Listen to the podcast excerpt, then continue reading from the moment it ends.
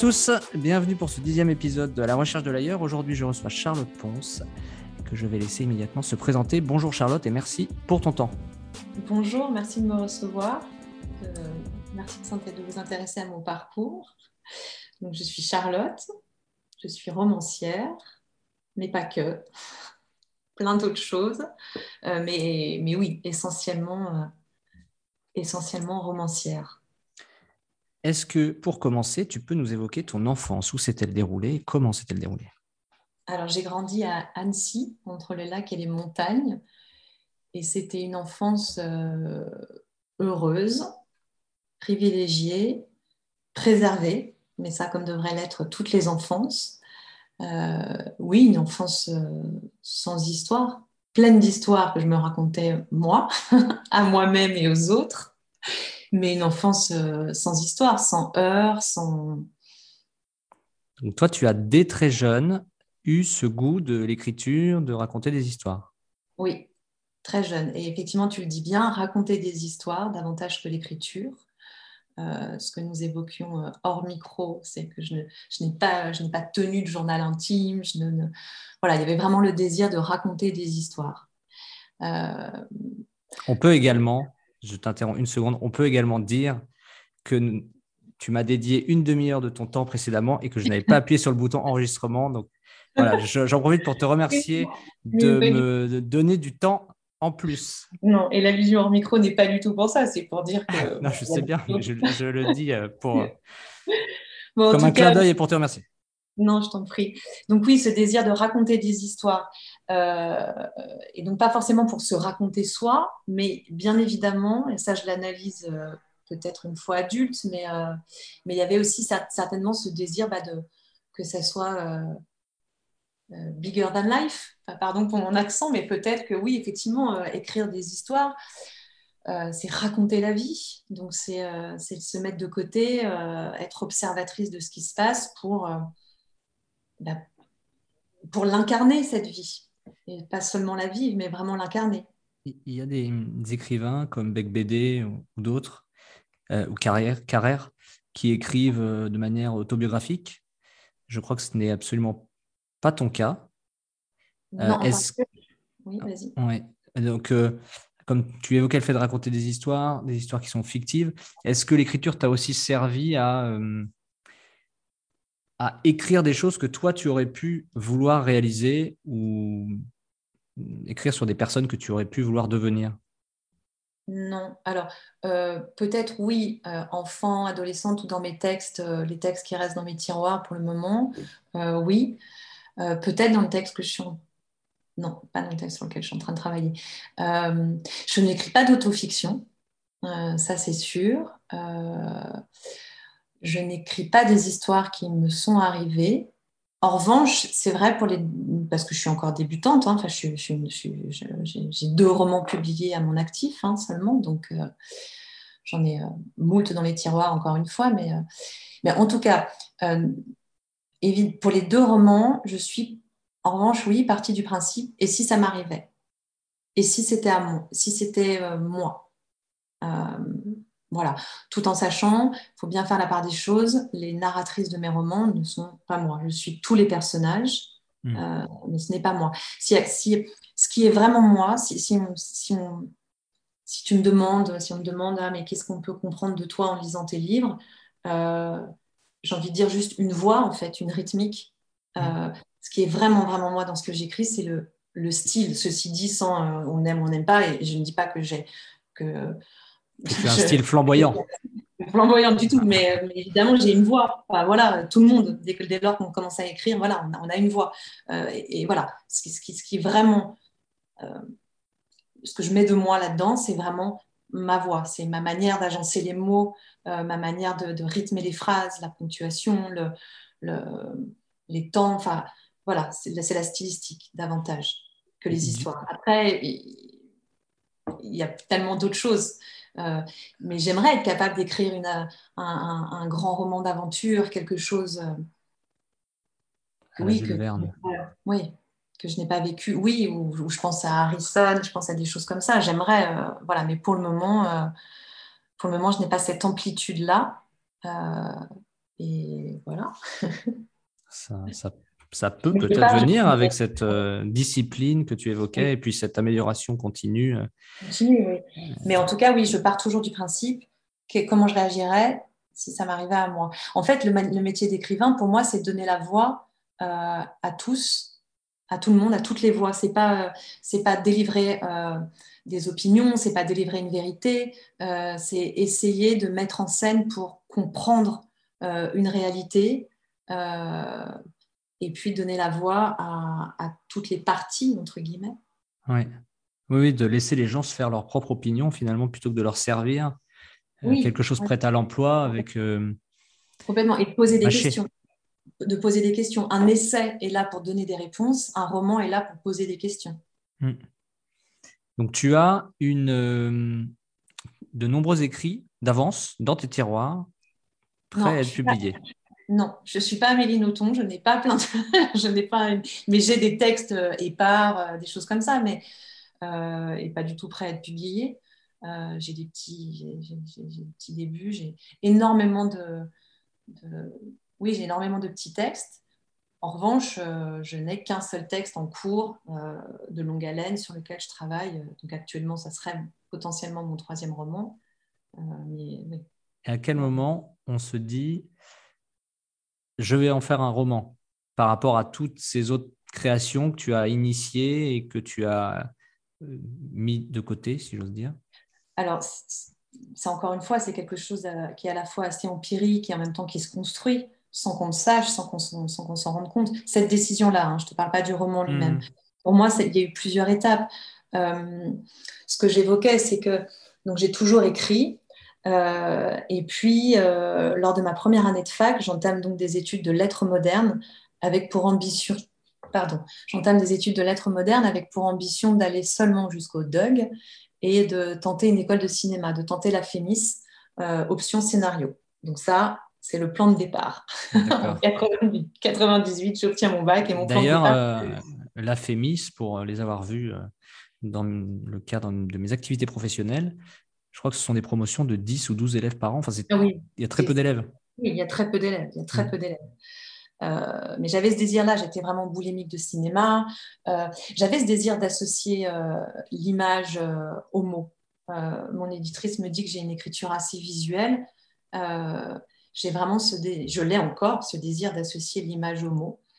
Euh, je te dis que la, la, rythmique pour moi, enfin l'écriture pour moi est très importante. Euh, le style, la manière de mener les phrases, euh, oui, ça c'est très important, mais il y a aussi le désir d'illustrer, que ça soit assez visuel. Et donc ça pourrait aussi passer par l'image. Je travaille actuellement à un scénario en, en, collaboration avec un comédien. c'est une écriture complètement différente vraiment.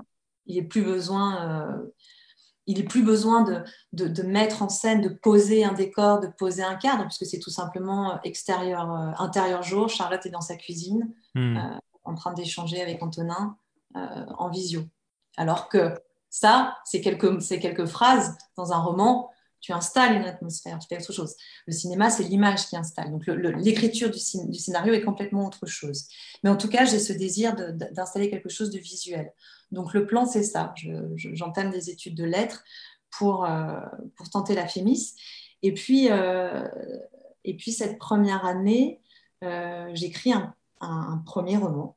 Enfin, en tout cas, ce que je considérais comme un premier roman. Et aujourd'hui, a posteriori, je dirais que c'est plutôt un cri du cœur parce que au regard de ce que j'ai écrit aujourd'hui, je vois bien que c'était absolument pas construit, c'était absolument pas travaillé, il manquait, il manquait tout. Il y avait de l'énergie, mais euh, point barre, rien d'autre. Donc, euh, la fougue de la jeunesse. Ouais, la fougue, exactement. Euh, c'était bourré de références. Enfin, c'était vraiment. J'envoie ça aux éditeurs qui, au bout de quelques semaines, la plupart me répondent en me disant qu'ils ne publieront pas le texte, ça ne passe pas le comité de lecture, et renvoyer, si vous désirez récupérer votre manuscrit, renvoyez une enveloppe 29.7 timbrée, voilà, une, grande enveloppe timbrée, sinon il sera brûlé. Euh, donc c'est une grosse claque, c'est une, une grosse, grosse claque qui vient peut-être euh, nourrir un sentiment euh, bah d'imposture, parce que j'ai, toujours écrit, j'ai toujours aimé ça, j'ai, toujours, j'ai toujours paru aux yeux, de mon, aux yeux de mon entourage comme celle qui écrit. Oui. oui. voilà écrivaine en herbe d'après mes professeurs. et, c'est plutôt une image valorisante. C'est une image valorisante et puis c'est une image que je, que je, pensais que je pensais incarner vraiment, c'est-à-dire qui me correspondait bien, en tout cas qui était vraiment celle que, qui correspondait à mon intérieur, qui était vraiment ça. Donc c'est encore plus violent. Encore plus violent. Voilà. Donc, je vais récupérer mes manuscrits, Boulevard Saint-Germain pour l'essentiel. Pour l'essentiel. Euh, et puis, euh, et puis j'arrête l'écriture. Je n'écris plus. Je n'écris plus de fiction. Euh, je n'écris plus du, plus du tout. J'écris pour la fac. Je trouve à assouvir ma passion. Alors, je continue mes études. J'abandonne l'idée de faire la fémis. À la fois peut-être justement toujours petit sentiment d'imposture, provincial, ne connaissant personne dans le milieu. Euh, de toute façon, personne n'a voulu de mon texte. voilà. Il y a l'ego de souffrance aussi qui fait un peu peur du rejet. Oui. Peur du rejet, voilà. Mais euh, et puis aussi, puis, euh, et puis bon, la, vie qui continue. je tombe amoureuse, je, je, suis, mes études me plaisent, donc je décide de continuer et j'assouvis ce désir de alors peut-être pas de raconter des histoires, mais d'écriture en, faisant un mémoire. Je fais un mémoire sur le théâtre de Jean Racine, euh, et c'est passionnant. J'adore ça. Pareil, j'apporte pas de pierre à l'édifice euh, de la recherche universitaire. Je révèle rien sur Jean Racine. Tout a déjà été dit. Mais en tout cas, moi, je trouve du plaisir à écrire mon mémoire. Euh, et puis, et puis une fois ce mémoire terminé, mon professeur m'encourage à, mon maître de stage de mémoire m'encourage à continuer dans les études universitaires. Et puis, moi, je décide de tenter les écoles de journalisme. Euh, en me disant, bah, c'est pareil, c'est la voie la plus, euh, la plus naturelle aussi. On se dit, euh, j'aime écrire, j'aime observer le, monde et la société qui m'entoure. Je, suis curieuse de ça aussi, de comprendre la société qui m'entoure, de dire des choses. J'ai envie de ça aussi, et mes romans d'ailleurs sont significatifs par rapport à ça. C'est des romans sur des questions très contemporaines. Euh, le premier est sur la fin de vie, l'euthanasie. Le deuxième est sur la GPA. C'est vraiment des questions très, très contemporaines. Hmm. Donc finalement, ce sont des questions que tu te poses en tant que citoyenne et que tu essaies d'éclairer avec euh, des points de vue contradictoires. Exactement. Euh, mais je n'aurais pas pu le faire en tant que journaliste parce que, parce que j'aime incarner ça par des histoires, par des personnages et, et, comme on disait tout à l'heure, donner la voix à tout le monde aussi, ne pas donner des opinions, mais plutôt mais plutôt, euh, plutôt une histoire. Ouais. Hmm. Donc ton troisième livre sera sur la, légalisation du cannabis, j'imagine. non, non, le troisième livre ne sera pas là-dessus, mais il est encore question de société.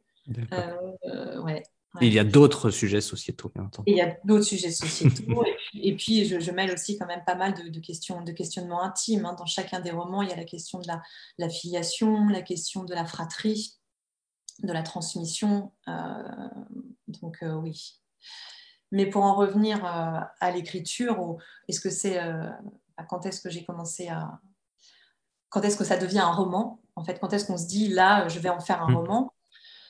Moi, j'abandonne tout. je rentre comme journaliste au, magazine Le Point, d'abord sur le site internet lepoint.fr, et puis après sur le site tout en bossant pour le magazine en journaliste culture.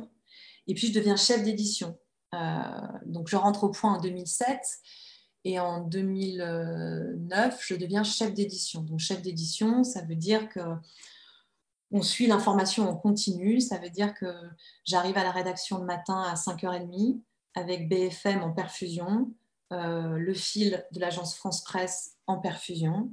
Euh, on décide des sujets du jour qui vont être traités sur le site on décide des angles avec les journalistes, avec chacun des journalistes. Euh, on vérifie les infos, on, est sur la brèche, on, envoie les alertes quand il y a des alertes à envoyer. Euh, voilà, c'est quelque chose de très très tendu euh, et vraiment qui est dans la consommation aussi immédiate de l'information. C'est une rédaction de combien de personnes par curiosité? Écoute, j'avais 15 journalistes à peu près avec moi. on, est, on, est, trois chefs d'édition à tourner sur la journée.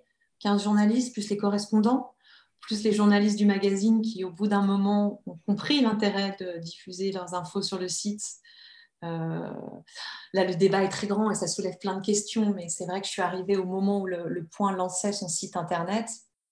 Et, et voilà, et les journalistes, les vieux de la vieille du, magazine ne comprenaient pas. Et puis au bout d'un moment, quand ils ont vu que bah, le, euh, l'Express les grillait en lançant une info sur le site internet. Ils se sont dit bah, je ne vais, pas, vais pas garder mon info à moi pendant une semaine en attendant que le magazine paraisse, on va la lancer. Euh, mais c'est pareil, ça veut dire aussi gérer des journalistes, ça veut dire euh, gérer des journalistes aguerris, des hommes pour la plupart, plus âgés, des vrais trackers d'infos, des vrais spécialistes dans leur domaine. Et moi, je suis une jeune femme de, de 26 ans, 27 ans. Tu as, eu, euh, tu as eu ta carte de presse, du coup Oui, bien sûr. Pour euh, faire, faire le job. Oui, oui, oui, j'avais ma carte de presse. Oui, euh, oui ça ne doit pas être simple de, de devoir gérer des personnes plus âgées, des hommes en plus de ça, majoritairement. Mm. Oui, oui, c'est pas évident. mais c'est, voilà, ça se fait et c'est très chouette. Et, et bon, ça, et voilà, donc je gère ça et parallèlement, je continue à écrire pour le, pour le magazine, hein, plus du tout de fiction, mais je continue à écrire un peu pour le magazine en culture. Et puis à un moment donné, euh, je, je, crée un peu la rubrique musique et je fais beaucoup, beaucoup de portraits de musiciens. Euh, le point n'était, euh, le point.fr n'était absolument pas attendu, attendu en musique. Hein. on n'est pas chez Rock and Folk, on n'est pas aux Art Rock. donc j'avais carte blanche, je faisais ce que je voulais. Et j'ai rencontré tous les artistes que j'aimais, j'ai rencontré des artistes formidables. Euh, Lesquels, par exemple? Euh, bah, Mano Solo, euh, le groupe Fauve à ses débuts, Feu Chatterton, M. Plutôt des belles références. Feu Chatterton, en plus de ça, qui écrit très bien. Oui, formidablement bien. Ouais, ouais, oui, oui. Le groupe Grand Blanc, pareil, qui était à ses débuts. Euh, à l'international aussi beaucoup. Euh, Baxter Dury, donc je suis une grande fan. Baxter Dury, c'est chouette. Voilà, des... ouais, non, vraiment des artistes euh, très très chouettes. Il y en a beaucoup, beaucoup. En, quatre ans, j'en ai interviewé énormément. Et arrive un moment où tu te dis, je rencontre donc des gens, des artistes passionnés par leur travail. Et je rencontre beaucoup de petits groupes comme ça qui ont commencé à créer dans leur chambre et, puis, et puis qui ont qui, en, qui en font euh, qui en font une œuvre, alors une œuvre sans mettre les grands, les grands guillemets, hein, mais euh, qui en font quelque chose. Et, là, euh, je me dis, bah, moi, en fait, j'ai quelque chose à, j'ai aussi quelque chose à dire. Enfin, j'ai aussi envie de créer. Voilà, en fait, il y avait l'envie de création. Pas seulement parler de la création des autres et pas seulement créer par le biais de portraits des autres, le portrait d'autres, vraiment l'envie de, voilà, de créer. Évidemment, conjointement, il y a plein d'autres choses. Je deviens maman, euh, je, réalise que, je n'ai jamais choisi sciemment d'être journaliste, que c'est un petit peu arrivé à la fois par hasard et en même temps euh, euh, déterminé par, par mon milieu social, par, mes études, par mes appétences, évidemment, mais euh, je, ne suis pas une traqueuse d'infos, je n'ai pas le désir de, journalisme chevillé au corps. Euh, voilà, donc conjointement à tout ça, euh, je me dis, bah, je vais partir du point, je, vais, je vais quitter le point et, et je, vais, je vais terminer un roman que je traîne dans mes placards depuis, depuis 10 ans, depuis même plus, depuis, depuis 98. Parce que si on revient, pardon, et si on revient à l'origine de Parmi les miens, qui est mon premier roman, euh, il y a plus, peut-être subsiste-t-il encore dans le texte actuel des phrases écrites à ce moment-là, écrites en 98, mais en tout cas, l'origine du thème de ce désir d'écrire là-dessus est née d'un job d'été euh, et ça, je le fais dire à ma narratrice, hein, donc c'est vrai, ça pour le coup, c'est bien moi. J'ai travaillé en service gériatrie d'un hôpital à Annecy quand j'avais 18 ans, euh, en tant qu'aide-soignante pendant un mois, où je découvre la crudité du corps, la crudité de la vieillesse, la crudité de la dépendance. Et, voilà, et comme je suis, comme mon moyen de, de vivre les choses, c'est de les écrire, en tout cas, comme mon moyen d'incarner ce que je vis, d'essayer de le comprendre, euh, d'essayer de l'habiter pleinement, c'est d'écrire. j'ai voulu écrire là-dessus. Et c'est devenu mon, mon, premier roman. C'était donc une partie de ce texte qui traînait dans mes tiroirs et qu'en 2010, 2000, dans 2015, je décide de reprendre en quittant le point. Donc à ce moment-là, tu es sans filet. Sans, ah, sans filet, sans filet, sans filet. j'ai essayé de négocier, enfin j'ai négocié mon départ, ça s'est pas fait sans heurts. Euh, mais oui, évidemment, à ce moment-là, je suis, euh, je suis mère de deux enfants, euh, je suis mariée, donc j'ai un compagnon qui travaille, mais, mais bon, je, je, c'est pas lui qui va entretenir le foyer. donc oui, se pose la question, ok, je veux écrire, je veux terminer mon roman, bah, pourquoi ne pas le terminer comme la plupart, comme beaucoup, beaucoup d'écrivains, euh, entre 6h et, 9h euh, du matin ou le soir quand les enfants dorment Pourquoi? J'aurais tout à fait pu cumuler les deux jobs. Euh, mais un, je n'étais plus à ma place en tant que journaliste, je le savais. je n'étais plus heureuse là-dedans. Et, et, deux, je voulais vraiment faire ça à plein temps. Et je me suis dit, si quelqu'un, si, moi, euh, enfin si, si, oui, euh, si moi je ne peux pas m'autoriser ça, qui peut se l'autoriser? C'est-à-dire que je savais très bien, je, suis diplômée, j'ai une expérience professionnelle, je viens d'un milieu qui est plutôt privilégié, euh, j'allais pas me retrouver à la rue. Donc je me suis dit, ok, c'est maintenant, c'est maintenant. Oui, j'ai deux enfants à nourrir, euh, oui, mais, mais c'est maintenant, j'y vais. C'est une question de survie presque. C'est une question de survie. On met des grands mots sur quelque chose, mais oui, c'est sur quelque chose qui, est assez courant, parce que beaucoup de gens font ça, beaucoup de gens quittent, euh, quittent leur poste. Mais, euh, mais oui, c'était une question de, survie. Euh, voilà. Après, évidemment, c'est quitter un, job, un, emploi de cadre bien payé, c'est oublier la possibilité de, du coup de, de, de, faire des crédits, d'être propriétaire. Enfin, c'est une autre voie, c'est une mmh. autre piste j'aurais pu évoluer là-dedans et me dire, euh, OK, bah, je continue là-dedans et je reste. Euh, voilà, mais c'est une piste. Et voilà, et donc je quitte tout et euh, je lance des ateliers d'écriture pour essayer d'avoir un petit gagne-pain quand même à côté. Je continue un peu de pige, évidemment, alors pas pour le point, mais ni pour des médias traditionnels, mais pour de la communication, parce que c'est là où il y a davantage de boulot, c'est plus facile de trouver du boulot là-dedans. Mais surtout, je passe l'essentiel de mes journées à écrire mon roman, oui. Combien de temps s'écoule-t-il entre ton départ et ta publication? Deux ans. Deux ans. C'est long, deux ans. Oui, c'est long. C'est très long. C'est très long.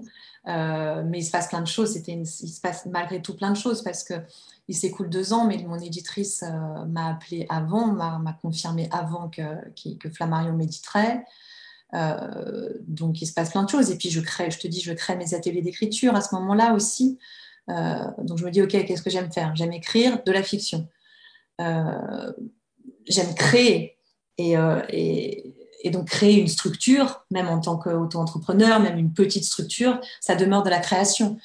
j'imagine un nom pour ces ateliers, j'imagine toute une des visuels, toute une imagerie, toute une communication autour de ça.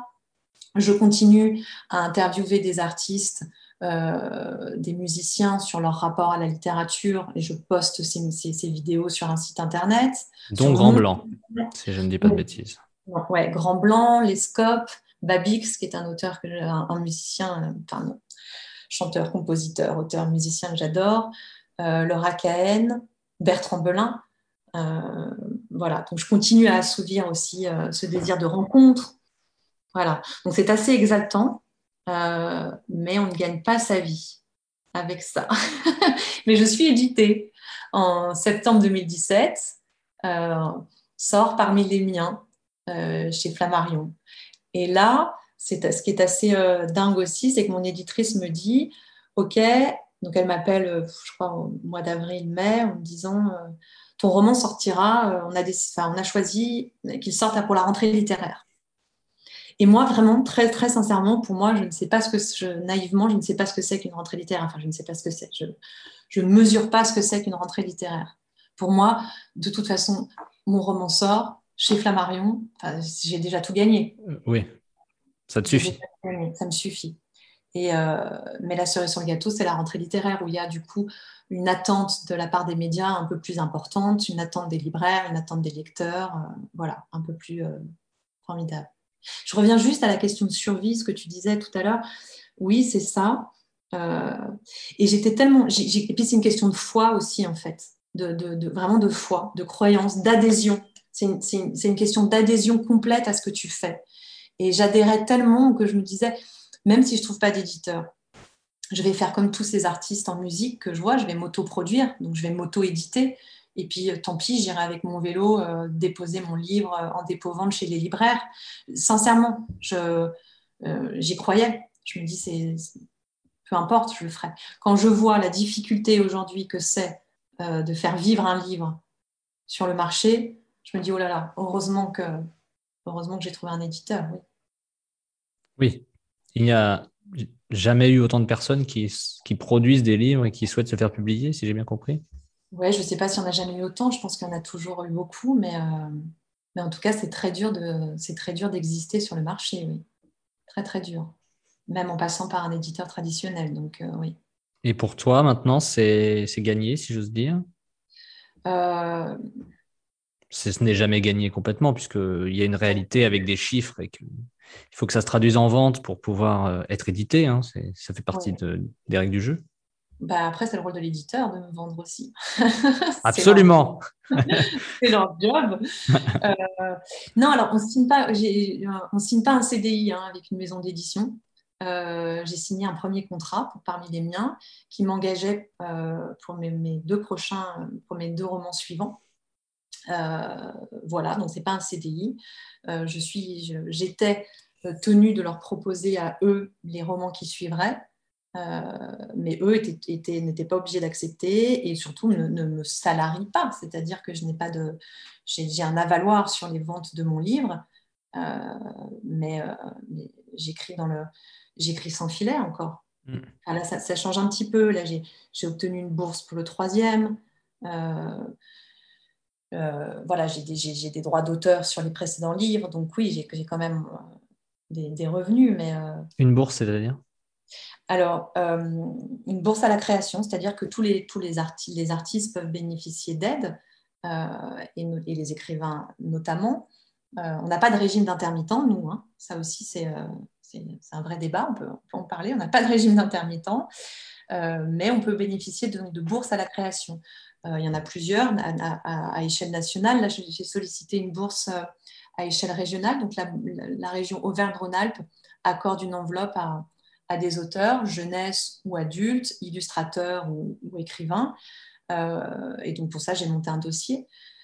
J'ai écrit une lettre de motivation, euh, envoyé mon CV, envoyé mes précédents romans, euh, et, puis, euh, et puis envoyé 25 pages de mon, du roman sur lequel je travaille actuellement, que personne n'avait lu jusque-là.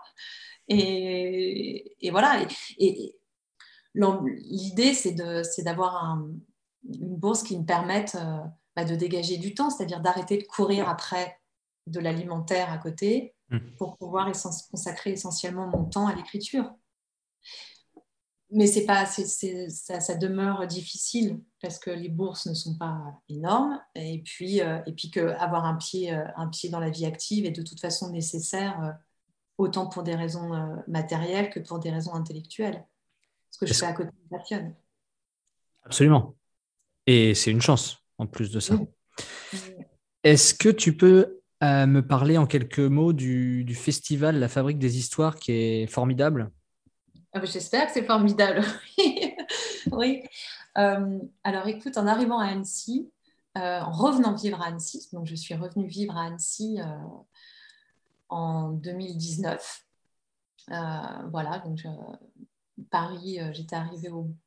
Voilà, j'aime énormément Paris, j'aimais beaucoup ma vie là-bas, mais ça devenait compliqué matériellement. Et puis, et puis cette région annécienne est tellement formidable que voilà, j'avais envie de, j'avais envie d'y retourner.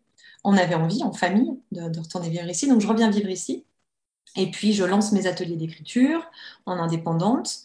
Euh, j'anime des ateliers dans des lycées, euh, mais me manque, euh, me manque l'interview, me manque la rencontre, me manque la possibilité, comme on peut avoir dans d'autres grandes villes, d'aller assister à un débat au dernier moment je te parle de manque, mais c'est même pas ça en fait. J'avais surtout l'envie de créer autre chose.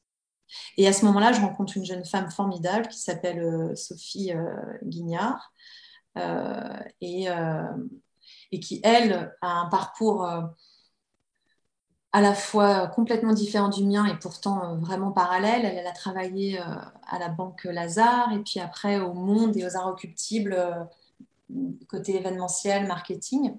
Euh, bon, si je ne me, trompe pas, elle, te fera son parcours mieux que moi si tu le souhaites.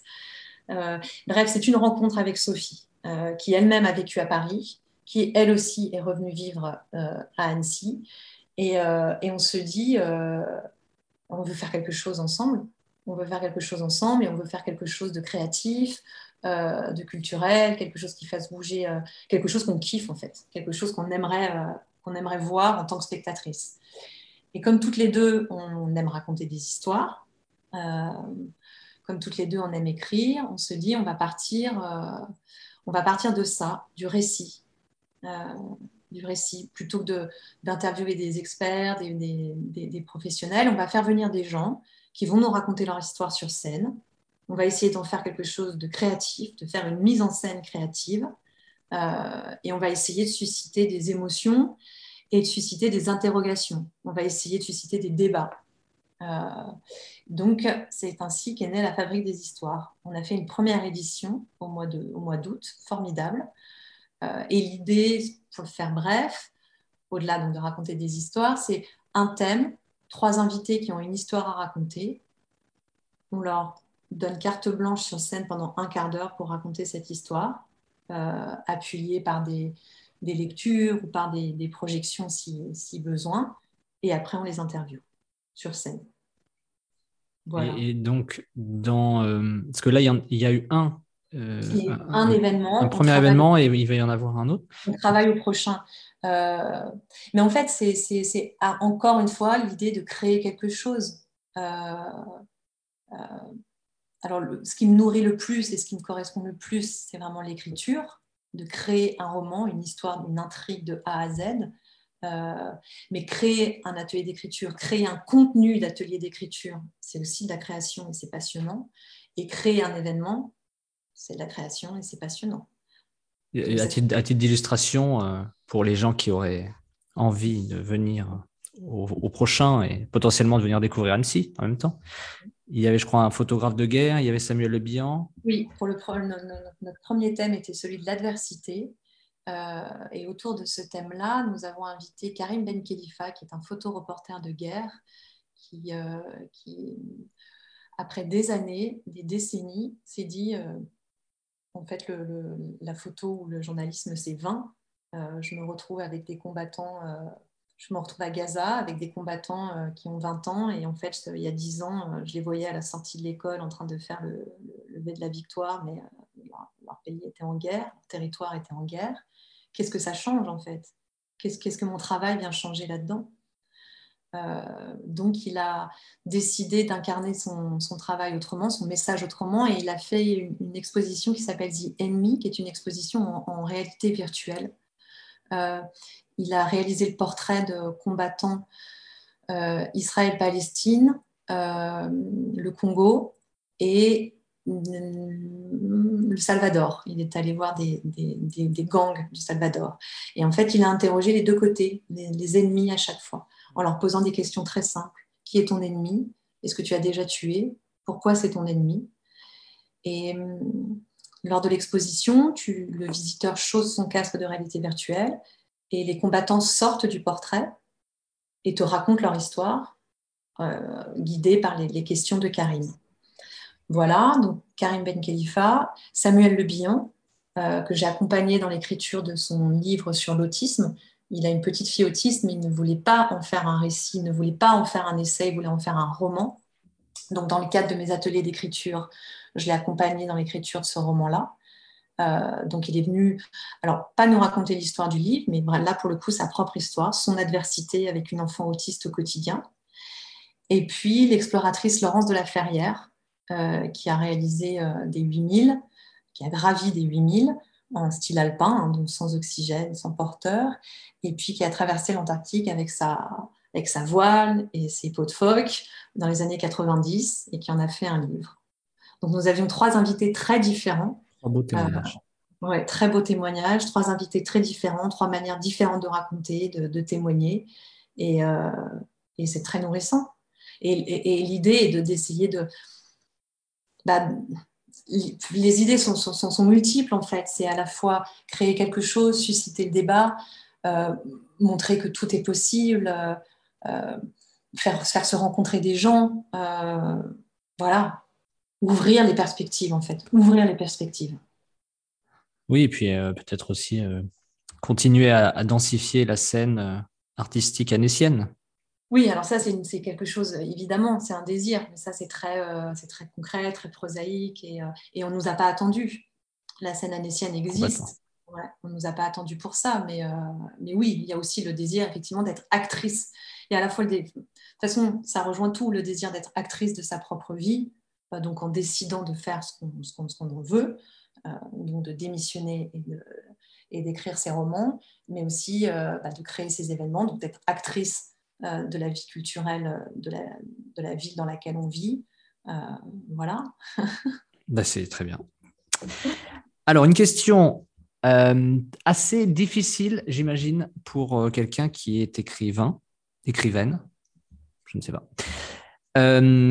Est-ce que tu peux me parler de sites, de livres qui t'ont inspiré? Oh. Ça change tout le temps, en fait.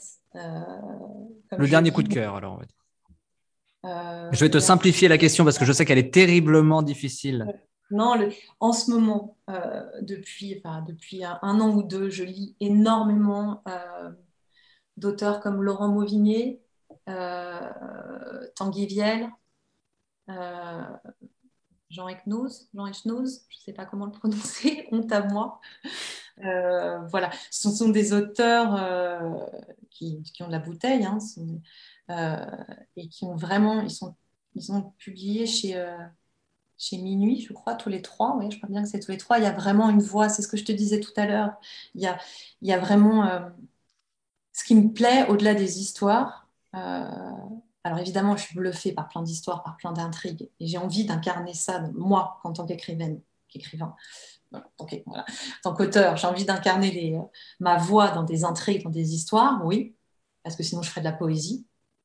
Euh, euh, si ce n'était pas le cas.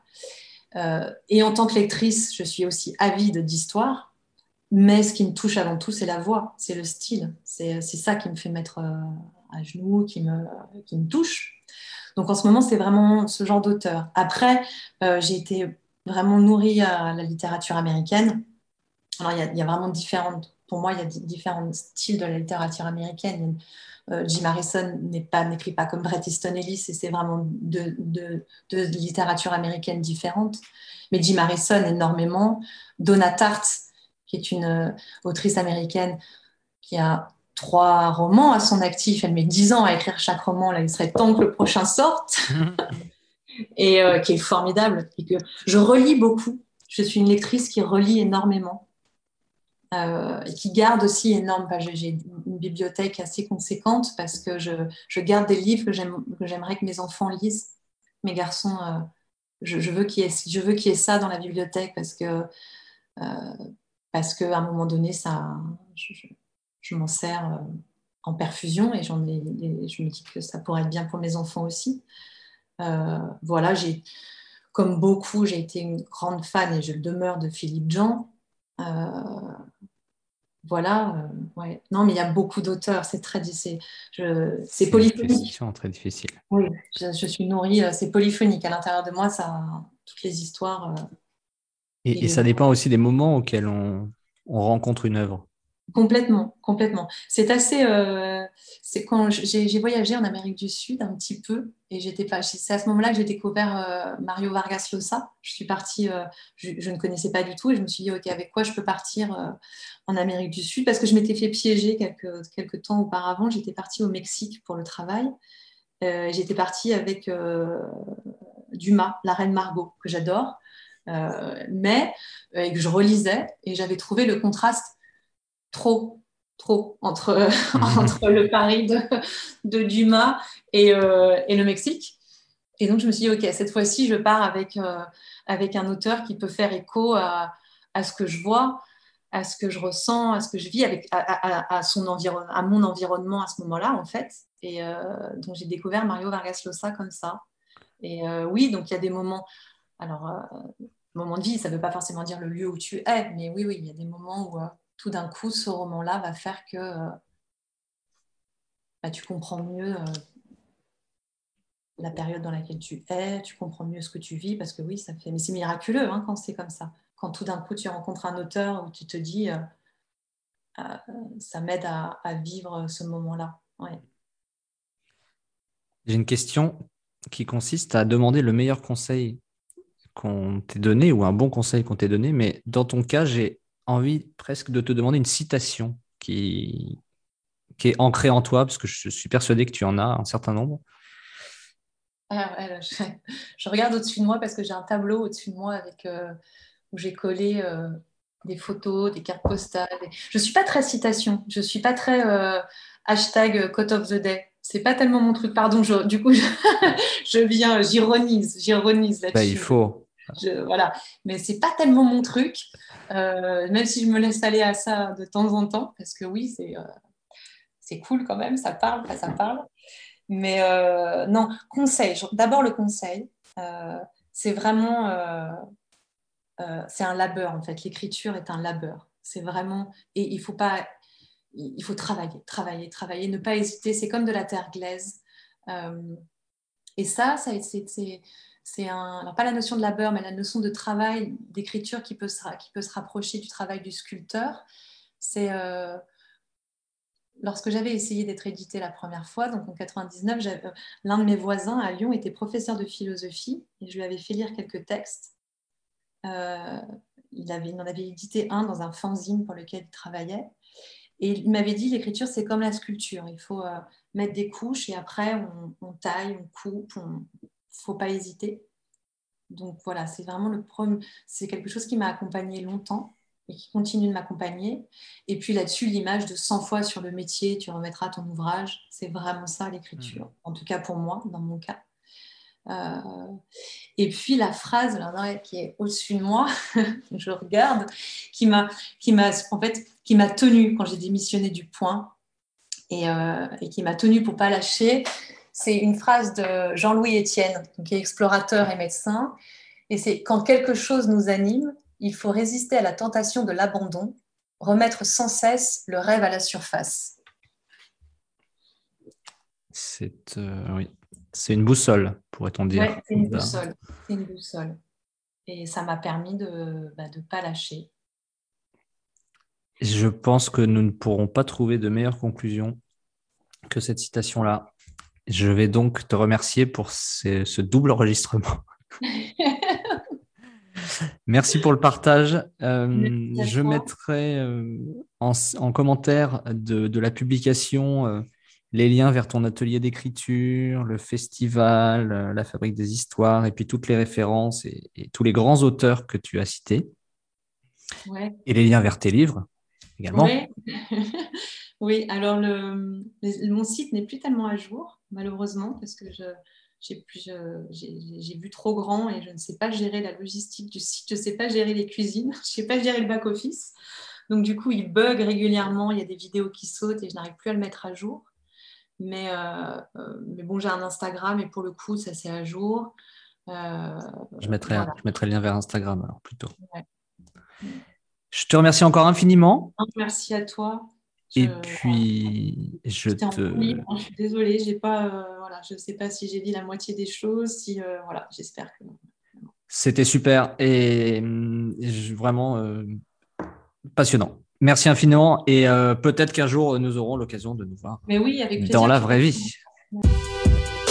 Merci beaucoup d'avoir écouté cette interview. Si vous souhaitez m'envoyer un message ou bien si vous pensez à une personne que vous souhaiteriez que j'interviewe, n'hésitez pas à m'écrire sur LinkedIn ou à l'adresse email recherche de gmail.com. Si le podcast vous a plu, vous pouvez lui donner la note de 5 étoiles sur Apple Podcast, cela m'aiderait beaucoup à gagner en visibilité. Vous pouvez aussi vous abonner à la newsletter hebdomadaire Substack Viens voir ailleurs. Encore merci et à très bientôt.